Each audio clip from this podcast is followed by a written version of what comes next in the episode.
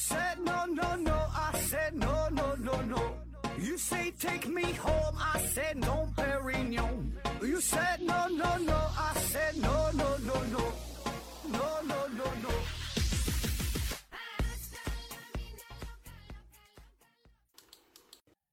拼命探索不计后果，欢迎您收听思考盒子。本节目由喜马拉雅平台独家播出。今天呢，还是回答听友的问题啊。第一个问题，K 文陈提问说：盒子老师你好，请问我有时说话说到兴奋的时候啊，会全身发抖，很难控制，请问这是为什么？又补充说啊，如果是兔子扣子回答，请代我向两位美女主播问好。呃，说你在说话的时候非常兴奋哈，兴奋的会浑身发抖是吧？难以控制啊。这隔壁吴老二也这样啊。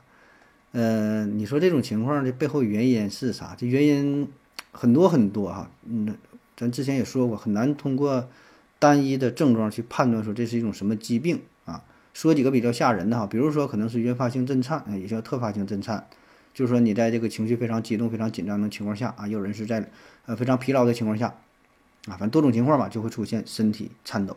再有呢，像甲状腺功能亢进，那也会出现你说的这种。症状，另外呢，可能也会伴随着脾气非常的暴躁、易怒、情绪非常激动啊，在紧张的时候也会出现就肢肢体颤抖啊，嗯，总之吧，就是疾病这个事儿呢，就是单一症状啊，嗯，判断不出是什么病啊，更不知道这个背后的原因是啥，对吧？因为你得先初步判断这是什么病，然后才能分析这个原因啊。呃，当然啊，咱说这几个都比较吓人哈，一般也没有啥事儿哈。如果是不影响你生活的话，也无所谓啊。但如果真的因为这个事儿困扰了你，那你就去正经医院找个正经大夫啊，好好看一下。下一个问题，柯文晨提问说啊，何老师你好，请问梦游这种现象在神经生物学上的解释是什么？啊，说这个梦游这个话题啊，呃，梦游这咱之前开过一个专辑聊过呀，可不是一期节目，应该是一个专辑专门讲过这个梦游啊，而且。包括说睡眠这个事儿，我们之前也专门聊过哈。呃，啥叫梦游？也叫做睡眠行走。特点呢，就是睡眠中直接离床行走啊，甚至迅速的是离床开始奔跑。然后呢，活动是可以自行终止的。发作后呢，可继续睡觉啊。同时呢，是难以唤醒。当被唤醒时呢，表现为意识错乱的状态，对所发生的事件经过部分或完全没有记忆啊。这个是睡这个梦游的几个特点。那至于说这个梦游这种现象在神经生物学上的解释哈，这我就不太懂了，我也不知道你说的这个神经生物学，这指的是到底是什么意思啊？反正百度上是这么说的啊，说这个梦游啊，就是大脑一部分处于清醒期，另一部分呢处于非快速眼动睡眠期，这种分离的结果导致大脑已经足够清醒，并且能够执行非常复杂的持久的动作或者言语功能，但是它还没有完全清醒够，清醒到能够对这些动作做出相应的反应。啊，就就就就当听懂吧。下一个问题，柯文晨提问说：“呃，何老师你好，请问呐，手插米堆儿啊，为什么这么舒服啊？手插米堆儿里插大米是吧？呃，在超市当中就卖大米这个地方啊，咱说是那种散装大米啊，不是那种袋装的。一般呢就是一个木质的木桶啊，或者是反正一大堆啊，就是摆一个大米，那个摆摆一堆大米。”经常呢，有些人喜欢把手插在米堆里啊，有一些是不懂事的小孩儿，在那一玩玩半天；也有一些大人哈，也喜欢插的这个动作哈，插着完后感觉非常舒服啊。当然，这个动作是非常不文明、不道德啊，而且不健康、不卫生的。你手上你说有很多的细菌，你自己啥都摸，然后你往大米里边插，对吧？你这玩意儿，当然回家这大米得洗，但是总感觉这玩意儿也不是特别卫生，是吧？这个不建议这么去做啊。那么为什么我们喜欢就喜欢这个动作，喜欢这么往里去插呢？啊，呃，分析这背后的原因哈。第一个呢，哈，呃，从个人感觉这个体验上来讲，就是你手插入这个大米的时候非常舒服，冬暖夏凉啊。嗯，你夏天的时候外边温度很高，你手插进去啊，你会感觉里边非常的凉爽啊，所以很舒服。冬天的时候呢，外边很冷，你插进去之后呢，会感觉里边非常的暖和。是，所以这个感觉自然就很舒服。我们都喜欢往里插啊。再有呢，就是当你这个手接触这米堆的时候，这个大米呢具有很强的吸水性，哎，吸水。比如说你手上有汗啊，特别比较潮湿的时候，你插入大米之后，迅速被吸干，让你的手保持一个相对比较干燥的状态啊。所以这个感觉也是很舒服的。那我看过还有一个说法啊，说那个手插入大米之后，特别插的比较深的时候，这个大米呢的内部会有一定的压强。啊，然后呢就会呃产生一个类似于抗静脉曲张的袜子的效果啊，就是有利于血液循环啊。有的人咱说站时间长了静脉曲张听说过吧？对，腿肿啊，然后手呢手臂这么空着好像也难受，插入里边呢有个压迫的作用啊，是让非常舒服啊。当然舒服归舒服啊，舒服你也不能去那里边插去啊。实在想插，买点大米回家回家自己插去啊。下一个问题，上帝思考盒子就发笑提问说：假如以计算蛋白质折叠为理论，发明一种新的虚拟币啊，那么这种虚拟币能活下去吗？这这这这有点看不懂啊。下一个问题，上帝思考盒子就发笑提问说：盒子晚上好，在晚上直视光源的时候，为什么看见的不是圆点，而是一个海胆状的光团？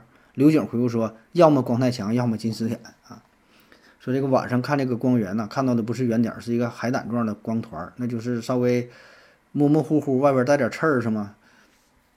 一个光团。这事儿吧，这个我不知道是你最近这样，还是你打小一直这样啊？你再问问别人，是大伙儿看的都这样吗？反正这个。呃，眼睛要是看东西吧，要是这个光线发散的话，有这么几种可能性。一个呢是屈光不正，一个呢是屈光间质异常，啊，呃，还有当然很多原因啊，很很多种原因。有的比如说简单这种视疲劳什么也也也也会带来这种情况啊。你像这个屈光不正的话，有这个近视、远视、散光等等。那么这些情况，这些也是呃一大类疾病。那么你看远处的物体，看这个这个这个发光的物体啊，就感觉不实，这个影是发散的。那么这个是需要到医院去验光配眼镜啊。像这个屈光间质异常的话呢，主要呢就是指，呃，晶体浑浊造成的看这个灯光不清晰、发散啊。轻微的这个晶体浑浊一般是不需要治疗，那如果严重的话还是需要手术的啊。还有像这种视视疲劳，就是说不经常出现啊，你这阵看了发散，过一阵可能就好了啊。那么这个呢，你就是注意眼部的卫生，注意用眼这个休息呗。你过一阵再试试啊，看一看是不是就好了。下一个问题。蓝子西幺幺提问说：“ 为什么有些在线客服程序那么复杂？为什么不能直接一键转人工？是人工不够啊？所以故意设置难度，让一部分人放弃吗？”刘景回复说：“通过自动语音进行分流，呃，部分用户可以通过自助方式解决问题，从而减轻人工作息的压力，同时减少人力成本。”呃，蓝子七幺幺啊，他就补充说明，在线儿不是电话哟。刘景回复说，同理啊，就说这个咱现在不管是在线还是打电话是吧，就感觉都是，呃，这个电子的客服啊，人工的很少。你想借人工也很麻烦是吧？这背后的原因，我觉得就是俩字儿哈，就是缺钱哈，就是就是成本的问题呗。你看啊，如果要换成人工的话，那你这个客服，这这投资非常高，代价非常大。啊，不管你说是网上购物这种咨询，还是说其他网上一些操作，还是说你打电话先打幺零零八六这个客服，银行的客服上来一定都先是自助式服务啊，那边就是一个电电脑一个一个语音哈，呃，什么玩意儿请按一，什么什么请按二啊，呃，需要转接人工请按零，对吧？不都是这么一套下来吗？啊，你转人工也很费劲。对吧？想转人工，有的得等老半天，人工作息繁忙啊，继续等待，请按一，什么结束，什么请按井号键啥的，反正就折腾一大圈儿，最后你也不一定能找一个真人接你这个这个电话，是吧？很费劲啊，最后很多人不耐烦了，呃，就就不整了啊。那么背后的原因是啥啊？就是因为人不够用呗，对吧？太简单了，就是人儿啊，对吧？那你想，如果这些事都是由真人来解决的话，那是提高了你的效率，对吧？你的客户体验很好。对吧？特别是声音很温柔的小姐姐，对吧？陪跟你唠一会儿，都很开心，是吧？但是这个人工这个成本，你想嘛，就一个接线员，咱说工资再低再低，哪怕是二三四五线城市，你这人说一个一个小姑娘，对吧？一个月你没有个两三千，咱说这不能再少了吧？两三千块钱得吧？对吧？你再再大点城市，四五千块钱可能也得吧？一个接线员是吧？那你说这个钱如果换成电脑来完成的话，除了前期投入啊，开发一套系统一个软件。后续用点电费，它成本几乎为零，对吧？几乎为零。那所以换做是你的话，你是一个公司老板的话，你是用人工呢，还是用这种电子的服务呢？对吧？下一个问题，故作坚强五 S 啊五三提问说，听说有种草莓是能吃蚯蚓的哈，每吃一个蚯蚓才能长出一颗草莓啊？嗯，请问有没有这样的植物？你说这个植物，我还真就没听说过啊！我看你这问题，我才听说，然后我特意去网上查了一下，查了一下呢，还真有啊，这这有这么一个视频，说讲的有这么一种草莓啊，这个草莓你没吃下的一个草莓都是他吃了一个蚯蚓才形成的。呃，后来我又搜了一些资料，说这又又又辟谣了，说这个不是草莓，你起码不是咱们通常意义上说的草莓，这是一种比较特殊的食肉动物啊，类似于叫捕蝇草，就是这个植物它也能吃动物啊。英文名呢叫做 Paraco p i e c p i e c p i e c t r a s 啊。然后后来我又搜索了一些内容，全都是英文网页，玩意看不太懂啊，就不看了啊。反正这东西吧，呃，你就当是这个像《植物大战僵尸》里那个大嘴花一样啊，就捕蝇草嘛，对吧？就是虫子飞过来，两个大叶片咵给扣上了啊，扣上之后就给吃了，慢慢的就消化了。这就是利用这个用这个动物体内一些营养嘛，然后这个让它腐烂之掉，腐烂掉之后，然后就让自己给自己这个提供养分嘛。这玩意儿，他这也是这么个道理。下一个问题，长边维斯提问说：“盒子，呃，从小啊打我遇，嗯，从小打到我遇到个很奇怪的事儿，请教一下。就没看懂什么？请教就是一个地方痒，挠了没用，挠另一处有用啊。譬如左小臂痒，怎么挠嘛都痒。然后挠了一下肩膀，这小臂呢就不痒了啊。从小到大出现过四五次，太奇怪了。”啊，说身上这个地方痒，怎么挠不好使，完挠那个地方完就不痒了，这就好了，是吧？哎，这种情况你这么一说，我好像我也有过这种体验哈。但是我觉得这个它不是说你挠这地方解决另外一个地方痒的问题，我觉得最开始就是因为你定位不清晰，就是我们痒啊这种感觉是很模糊的，这个神经这个感受啊是定位是很不准确的。你以为你身上 A 这个地方痒，你去挠了 A 这个地方，解决。结果没解决问题，你挠了 B 解决问题了。那真实的情况实际上就是 B 这个地方痒，然后你误以为你感觉是 A 痒，你感觉它就不准的。我觉得是这种情况。嗯，下一个问题，思考凳子提问说，呃，何总好啊，能说说疼和痛啊，在医学上有什么区别吗？在文字方面为什么会出现意思这么相近的字儿？疼痛疼痛是吧？咱平时一起说啊。那么这个疼和痛啊，它俩到底有什么区别呢？嗯，我特意查了一下吧，跟这网上查了一下这这两个词的对比啊，就是说这个疼痛的区别啊，这个非常细微啊。有的说就是从这个疼痛的程度上，说这个痛啊比疼呢要严重一些，痛呢就更痛啊，疼呢稍微轻点儿。有的呢是从这个。疼疼和痛的持续的时间上来进行比较，说这个疼呢是时间相对比较短暂，疼一会儿呢就好了；痛呢是相对呢比较持久一些，比较长期啊延续的。嗯，然后我查了一些古籍的文献啊，那就参考一下吧。这玩意儿其实我觉得没有多大的差别，更多的是咱们口头就用的习惯了，对吧？头疼头痛啊，牙疼牙痛，平时咱说牙疼，说牙痛的少，对吧？头疼头痛也行，肚子疼。一般说肚子疼不说肚子痛，是吧？就是一些口语上的习惯啊。你要真要说就这个他俩之间的这个差别在哪儿？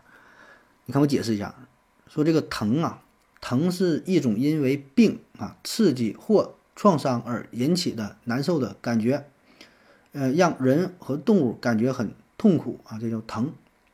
你看疼这个字儿怎么写呢？病字旁，对吧？然后呢，里边一个冬天的冬。冬是什么意思呢？冬就是终止啊，一年到头四季，哎，到最后终止。那么这个病字旁与冬联合在一起，就表示病痛到头啊，病痛到头，到头了，是吧？那就是最疼了，是吧？本意呢是余痛，呃，广雅当中说呢，痛啊，疼即痛也呢，咱俩整一样的啊。这个是这个这个疼啊，现在是看多这俩字有点分不清了，疼痛是吧？痛呢是这个《说文解字》当中“痛，病也”啊，从病字旁加勇啊，勇这个声，那痛本意呢是疾病、创伤等引起的难受的感觉，痛病也啊，这《说文》当中说的。呃，我个人理解吧，这两个字儿的区别呢，我我个人想的哈不一定准。这个疼啊，它更倾向于是由一种创伤、一种外伤造成的。造成的，比如说你胳膊腿儿摔了、磕了、碰了，哎，这膝盖中了一箭啊，这叫这叫疼啊，这个疼痛呢，往往更加强调的是这种疾病造成的。本身你得了病，哎，我这嗯，得了阑尾炎，哎，好痛。然后呢，胆囊炎就是本身得了疾病，这个呢是是是痛啊。当然这我自己理解不知道准不准啊。就是现在这个应用，它俩差别已经不太大了，很多时候也是可以通用的，只要你呃读出来比较比较舒服、比较顺口啊，可能就都也都通用了啊。下一个问题啊，嗯，请何总聊一聊这个美墨边境墙啊。呃，美墨边境墙这个事儿是吧？关于美墨边境墙，这个跟你。好好唠了哈，其实以前我想做一期节目就聊这个美墨边境墙来了，后来呢因为一些事儿吧就耽搁了。这个美墨边境墙啊，就是美国和墨西哥嘛，美国墨西哥之间，嗯，这个边境上想要修筑一道高高的围墙，目的呢就是想减少非法偷渡呗，主要就是从墨西哥偷渡到美国啊。那要说这个话题吧，这现在有点过时了是吧？不太流行了啊。当时呢，特朗普刚刚上任的时候，这个事儿还比较火。啊，特朗普就特别推崇这个事儿，他就修这个美墨边境墙啊。要说特朗普吧，这个其实他是比较比较奇葩啊。那么在众多奇葩的做法当中，排得上号的就是要在美国和墨西哥之间修上这个边境墙啊。当时很多人怀疑这个做法的可行性和实用性啊。第一就是可行，第二个实用是吧？第二呢，就是能不能修成，修成之后有没有用啊？后来呢是拜登政府，拜拜登总统一上台之后，马上就叫停了这个计划嘛。那么这个边境墙呢，也逐渐成为了美国的笑柄啊，也可以说是一道伤疤，因为确实花了不少钱哈。那么这个美国当初为啥要修边境墙？为啥现在又停止了？边境墙到底有什么意义啊？现在修完了能带来什么好处啊？呃，这话题吧，如果是放在特朗普刚刚执政的时候来说一说哈，或者是拜登刚刚上任的时候说一说吧，可能还能蹭点热点啊。现在说这个稍微有点蹭不上了哈，这随便聊聊哈，迟迟没赶上热乎的。要说美国墨西哥边境之间边境墙这个工程啊，它并不是特朗普最早提出来的，很早很早就有啊。那么一直以来呢，美国政府也都想在墨西哥和美国之间修上一座栅栏，对吧？一个屏障啊。特别是在千禧年之后，呃，这个来自边境的各州的这个共和党政客们，因为他跟墨西哥挨着嘛，这些政客就开始游说联邦政府。为了防止大批的非法移民经过墨西哥边境进入美国，哎，说咱得采取点措措施，对吧？整个围栏啥的。但是，一直以来呢，都是小打小闹，不成气候，不成规模，只是象征性有这么一个东西。毕竟是两个国家一个国界，是吧？可能扯个铁丝网，上面写着“我有电，不要过来”，是吧？实际效果呢，并不并不大，实际意义呢，并不大。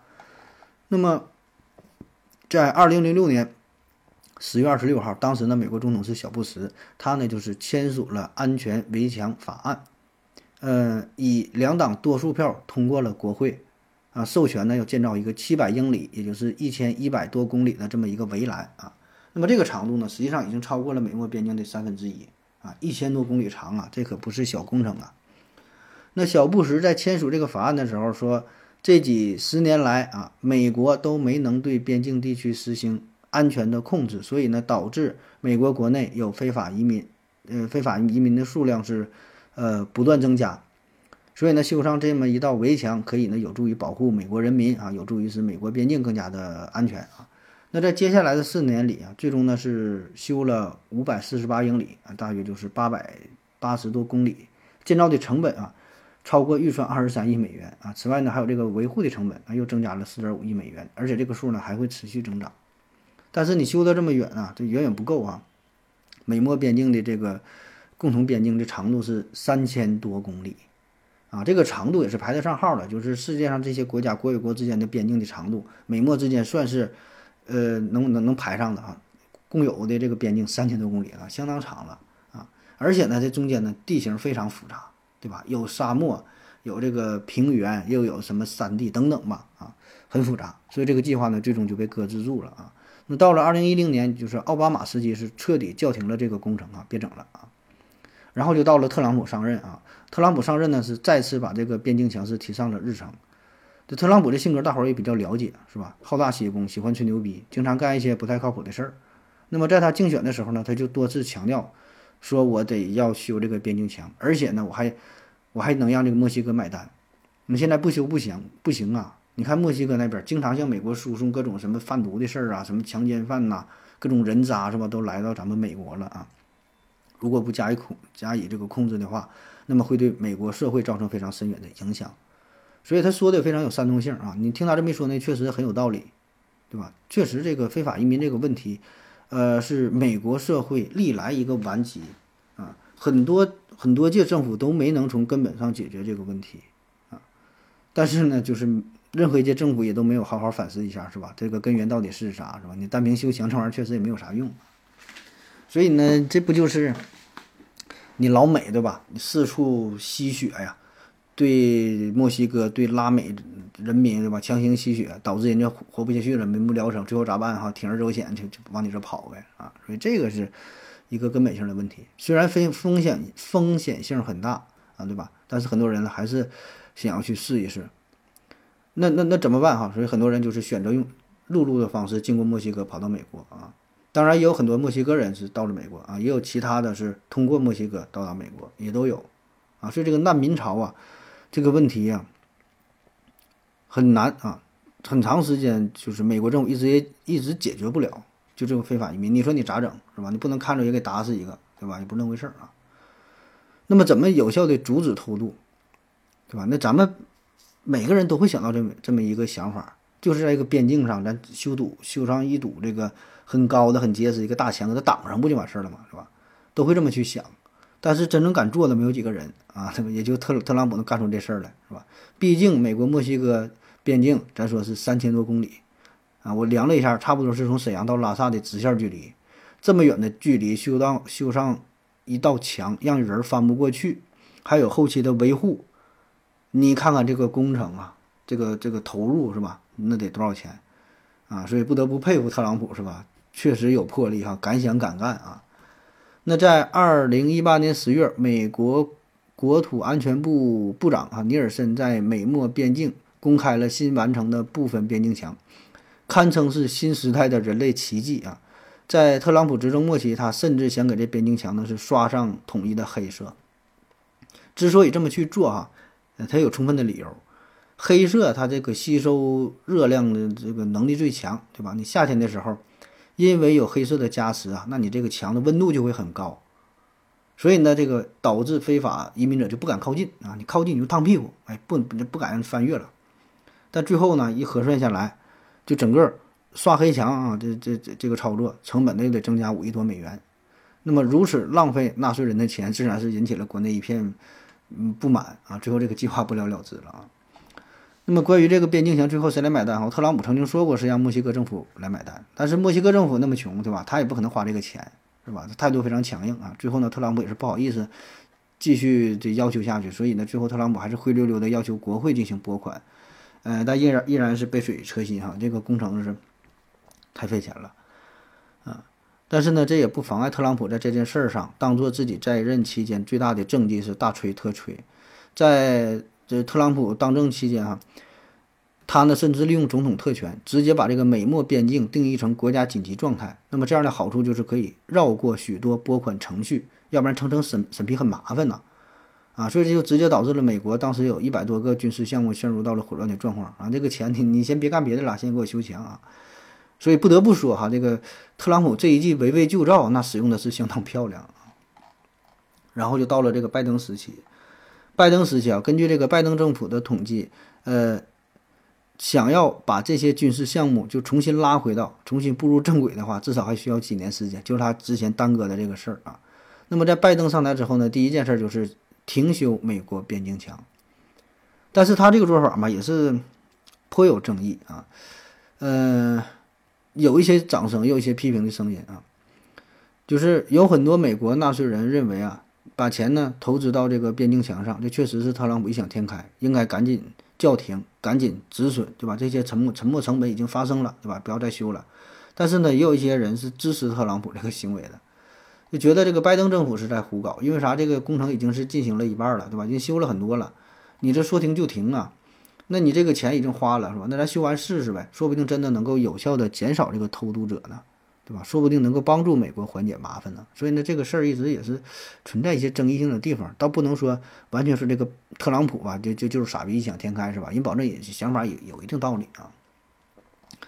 我查了一下最新的资料，说这个拜登政府表示已授权美国海关与边境保护局填补亚利桑那州莫雷洛斯大坝附近的几处美墨边境墙的缺口，理由是保护移民在试图穿越科罗拉科罗拉多河进入美国时免遭溺水和受伤啊。此举立即受到了美国保守派的攻击，因为拜登在竞选期间曾经说过，他在内期他在任期间哈，一英尺的墙都不会建啊。完现在上任，现在又偷偷摸摸又修了是吧？当然，美国政客这些吧这帮人这说话跟放屁也没有什么区别啊。那么各位如果想去。参观一下啊，想想看一看这个美墨边境墙，可以到这个美国的加利福尼亚啊，它对面呢就是墨西哥的蒂华纳啊，然后这个这个边境墙呢是一直延伸到太平洋这个当中哈，就是延伸往里边往大海当中延伸很远，啊，可以看到这个墙是个景点啊。那么说这个美墨边境墙到底有没有用呢？呃，在特朗普卸任之后，美国政府呢对边境墙的这个维修金呐进行了一个清算。清算，清算的结果啊，为了打造这个边境墙，美国呢已经是花费了一百多亿美元啊。虽然美国修建了边境墙，但是呢，毕竟这个墙啊，它高度有限，并没有呃伸到天上去，是吧？高度呢大约是九米左右啊。特朗普自己说，这个比世界最高峰珠穆朗玛峰还要高啊，还难攀登啊。呃，他曾经在观赏之后，拿着大笔在墙上写下了自己的名字，并扬言这堵墙是世界上最安全的防御墙啊，此墙没人能够逾越。但实际情况呢？就这帮非法移民者呢，只要花五块钱，花五美元买一个钢筋梯子，架上梯子就能轻松的翻过去，对吧？这玩意儿你也拦不住。所以呢，美国花了上百亿美元修建的这座墙，只不过是让偷渡者多走了几步而已。这里边还有一个比较代表有代表性的事件。呃，在二零一七年，墨西哥啊有一位议员啊，他那翻墙啊，墨西哥议员翻墙事件。这个议员呢，他在社交平台上发布了一组照片啊。这照片呢，就是这个议员正坐在这个墙头上啊。这墙呢，这墙大约是三十英尺，就九点一四米高，坐在这个墙头上向远处眺望，并且呢，附言说着啊，这个墙啊看起来很复杂，实际操作起来呢不过如此啊。所以这个充满了浓浓的挑衅的味道啊。当然，美国当局呢并不会做出回应，对吧？毕竟这是一个议员的个人行为，还没法上升到国家层面啊。那么此后呢？为了杜绝这类事件再次发生，美国方面啊，在这个墙上是装了警铃，拉上了大铁网啊。但是呢，你奈何是道高一尺，魔高一丈啊？这些措施啊，也没能从根本上解决问题啊。这这些都被这个非法移民者是纷纷击破啊。那么这个墙到底有有没有用呢？哈，咱们看一组数据，说在二零零零年的时候，美国边境巡逻队一年，呃，逮捕了。一百六十七万人，其中呢百分之九十八以上是墨西哥人，啊，这时非法越境在人数上达到了顶峰。这一数据到了二零一八年下降到大约只有四十万人啊。那单纯数据上来看，哎，这个呃非法呃移民的这个人数，这不是明显下降，好像是挺有效果哈。可是这个是否是边境墙带来的效果呢？其中一个观点认为啊，美墨。边境偷渡下降的主要原因是2008年爆发了经济危机所导致的，所以呢，在特朗普做出继续修边境墙承诺之前，美墨边境的偷渡高峰早已经过去，啊，所以大家这个偷渡的欲望没有这么强烈了，所以这并不是这个边境墙带来的直接的这个结果啊。达特茅斯大学和斯坦福大学的经济学家们，嗯。这个进行了一个分析啊，说美国严重的经济衰退和美国房地产繁荣的结束啊，失去了大量建筑业的就业机会，这无疑对抑制移民起到了重要作用。你看，这还是经济衰退的事儿啊。那么另一项数据显示，在美墨边境没有隔离墙的地区，非法入境人数也是有所减少的。所以这也就从另外一个侧面证明，这并不是这个墙带来的，是吧？你有没有墙？的这个非法入境人数都减少，没挡着人也减少，人也不爱来啊。最近呢，还有一项经济学家得出的具体的数据，说通过使用墨西哥政府领事馆向该国美国移民的公民发放的身份证数据啊，得出现存的隔离墙仅仅使移民到美国的墨西哥公民减少了百分之零点六啊，所以美墨。美墨边境移民的减少，边境墙的作用是有限的啊。即使这个边境墙真的如特朗普所愿修建完成啊，但是呢，很可能是成为了另外一种马奇诺防线。那这个边境墙这个事儿哈，在最开始呢，墨西哥呢是非常反对的啊，但是你反对没有用，对吧？你只能去抗议哈，你也改变不了什么，因为这很明显呢，就是针对于一个主权国家的歧视啊。但是万万没想到哈，令墨西哥政府万万没想到的就是，最后啊，这堵墙呢竟然成为了保护墨西哥的一个屏障。那随着美国疫情的大爆发和防控不力啊，大多数国家呢都唯恐美国人前往自己的国家。所以呢，刚好这个边境墙也成为了阻挡美国和墨西哥之间的一个屏障啊。这个时候，墨西哥人甚至，呃，成为了美墨边境墙的保护者啊。这个特朗普修完墙，保护了这个墨西哥人啊。呃，因为这堵墙嘛，也使得墨西哥的疫情啊，这个受到的影响是不是那么大啊？所以这也是挺挺具有讽讽刺意义的吧。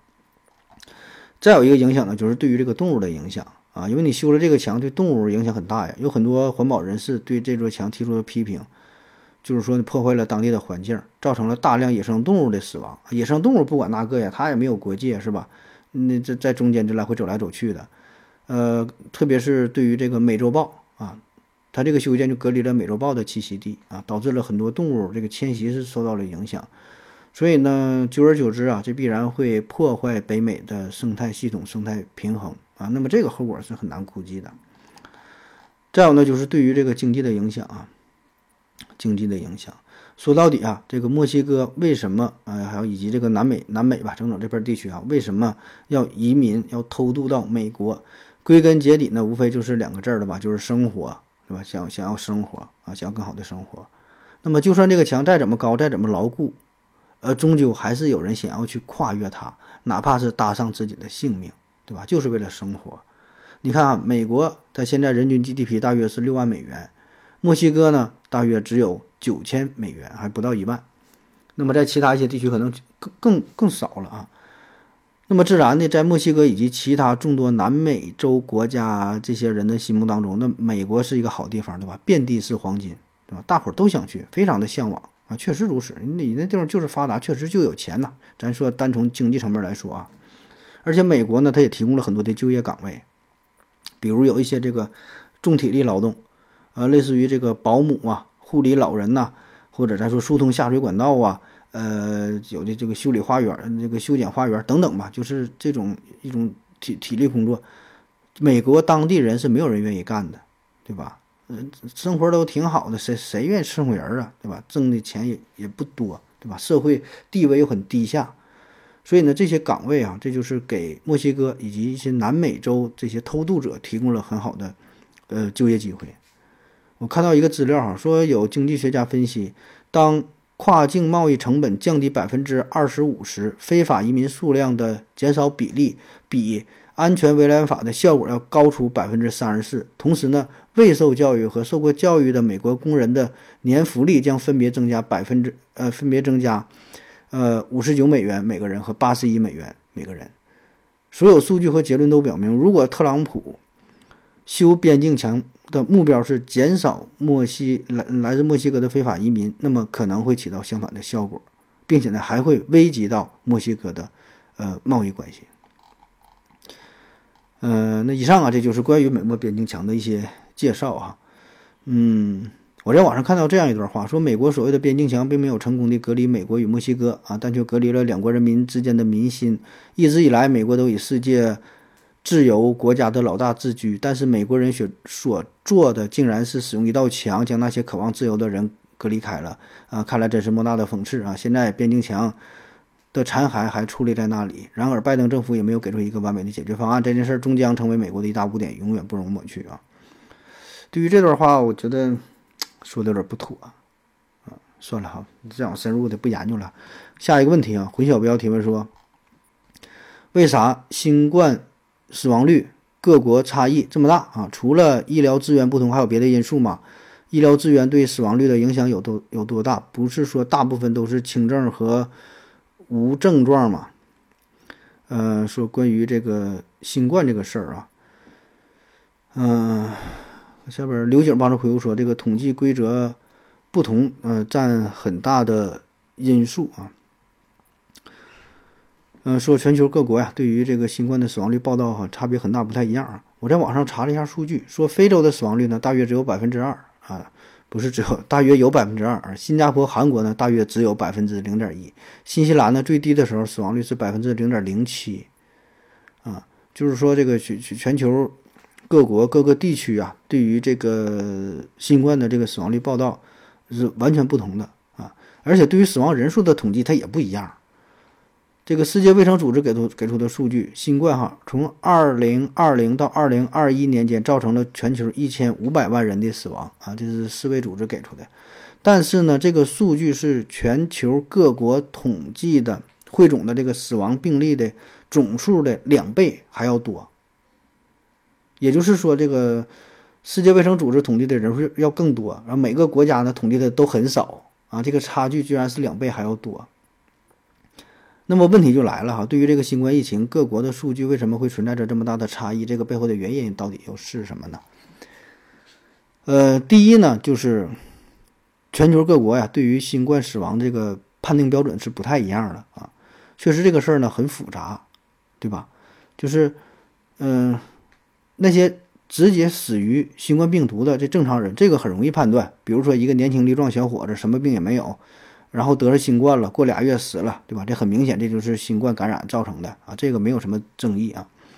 但是有一些人群这就比较麻烦了，本身这个人就存在一些非常严重的基础病啊，比如说心衰，比如说癌症晚期，比如说肾衰竭，他透析呢，身体不好，同时他又感染了新冠，那么感染之后最终导致了死亡。那么你说这个人的死亡这个原因是由于新冠还是由于其他原因呢？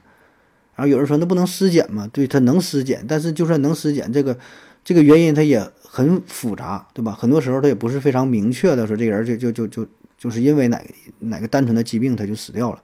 很多时候他叫多器官衰竭，你也说不明白是哪种原因引起的，或者说本身这个人肺子就不好，肺子就有病，你又得了新冠又加重了这个肺病，然后导致了死亡，对吧？这个算不算是新冠引起的死亡呢？所以呢，每个国家、每个每个政府、每个地区对待这个问题态度它就不一样。啊，比如说这印度啊，世界卫生组织统计，就是因为这个事儿，印度这个死亡人数是四百七十四万啊。这具体时间段我我没看着，反正就说这么一个数吧啊，是四百七十四万，世界卫生组织统计的数。然后呢，同一时期，印度自己的统计的数据，印度统计的官方数据才五十二万，差了将近有十倍，是吧？就是他给自己统计的保证是少啊，就说自己这个疫情不是那么重，控制的很好，对吧？世卫组织给出给出数说是是很多。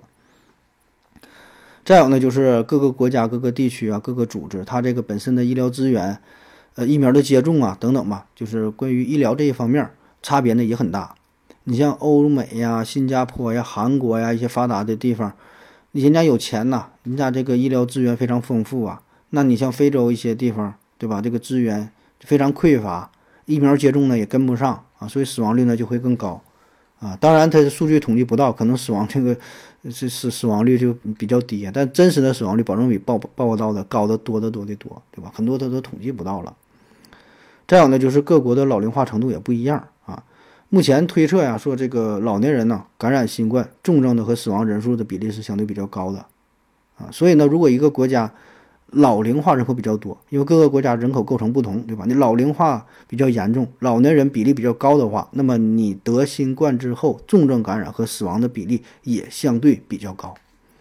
再有呢，就是各个国家这个对于疫情防控的措施那是完全不同的啊。像我们现在还是坚持着动态清零，对吧？那像欧美有些国家，它就是就放开了，是吧？就所谓的群体免疫，是吧？采取不同的抵抗的方式，所以呢，这也会造成嗯一定的影响。